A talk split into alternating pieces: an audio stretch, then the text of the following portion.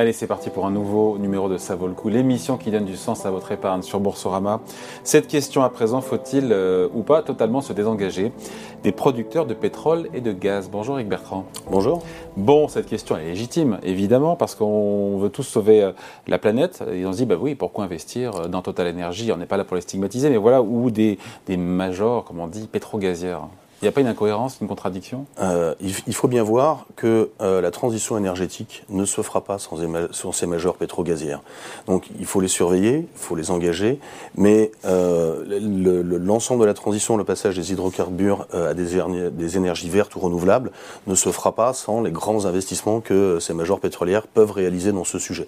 Donc il faut les marquer à la culotte, si on me pardonne l'expression, mais ne pas totalement se désengager mm. et ne absolument plus suivre le sujet. Pourtant, pourtant techniquement, on sait le faire parce que euh, on l'a fait pour le charbon. Aujourd'hui, plus aucun, je crois, gestionnaire d'actifs sérieux dans le monde ne finance ce type d'activité ultra polluante. On pourrait très bien dire qu'on décide de plus le faire pour le pétrole et le gaz. Après, on revient au point évoqué juste avant, à savoir que réussir la transition passe selon vous nécessairement par ces acteurs-là en les contraignant Alors sur, le charbon, effectivement, plus aucun gestionnaire d'actifs ne finance le charbon. Donc on l'a fait. Hein. On l'a fait, mais qu'est-ce qui s'est passé concrètement? Eh bien, tous ces, tous ces producteurs d'électricité avec du charbon, en Europe et plus largement dans le monde, ont été trouvés d'autres financements, avec notamment des fonds de private equity aux États-Unis, qui sont beaucoup moins sur la balle euh, en ce qui concerne la réduction des gaz à effet de serre. Et donc on se retrouve avec des, entreprises qui ont trouvé des investisseurs et des financements, et qui sont beaucoup moins contrôlés, donc beaucoup moins de pression pour euh, changer euh, leur mode de production. Donc du coup, il y a on a un côté un peu ponce pilate, on est propre, on s'en sert pas. Par contre, ils ont plus de pression, ou beaucoup moins de pression qu'ils n'en avaient auparavant, excepté de la part des États, bien sûr.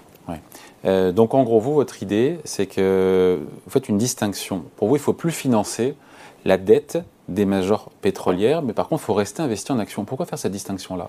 Alors, en fait, je prête plus d'argent, mais je par contre, je reste actionnaire. Alors, globalement, que ce soit dette ou, euh, dette ou action, surtout ceux qui, euh, qui vont avoir des chiffres d'affaires euh, ou des productions dans les hydrocarbures non conventionnels, on va les exclure des deux domaines.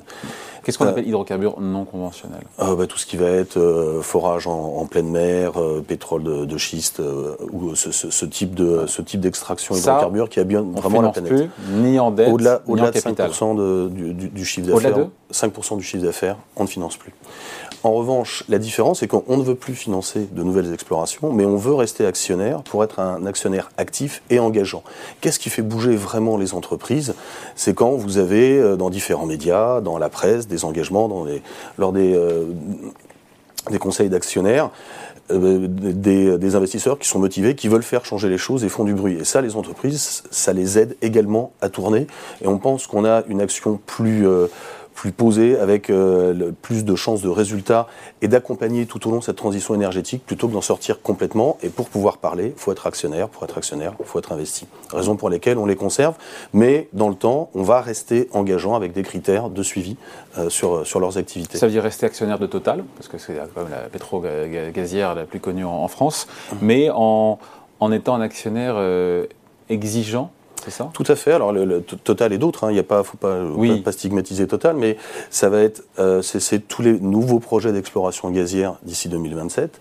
Ça va être s'assurer euh, sur une base scientifique que euh, la, réduction en absolu des gaz à effet de serre dans les scopes 1, 2 et 3, c'est-à-dire la mesure de l'intensité carbone à la fois dans son activité, celle de ses fournisseurs et celle de ses clients, et bien sûr une trajectoire de neutralité carbone 2050 avec des points de passage à 2030 et une revue tous les ans entre, c'est ça qui est important de mon point de vue, la déclaration et les faits, car, car beaucoup font assaut de déclaration et dans les faits, un an après, il ne se passe pas grand-chose.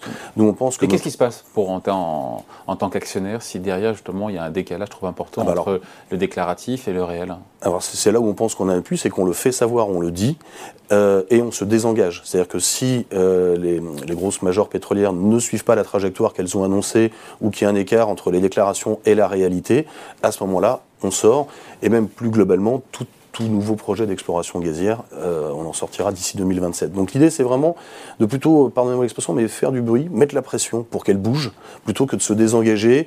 Et euh, malheureusement, elles trouveront toujours des financements. Et contrôler que les engagements sont pris, c'est ça le sujet en fait. Ça, c'est vraiment, et, ça, c'est important, c'est-à-dire qu'on on a des équipes qui sont en permanence à questionner ces entreprises. L'idée, c'est pas de stigmatiser, c'est de bouger, à vérifier que les déclarations sont bien suivies des faits et que justement on n'est pas juste dans du déclaratif ou, je dirais, pardonnez-moi l'expression, on fait du greenwashing. On, on essaye au maximum de s'assurer que les entreprises tiennent les engagements qu'elles ont pris.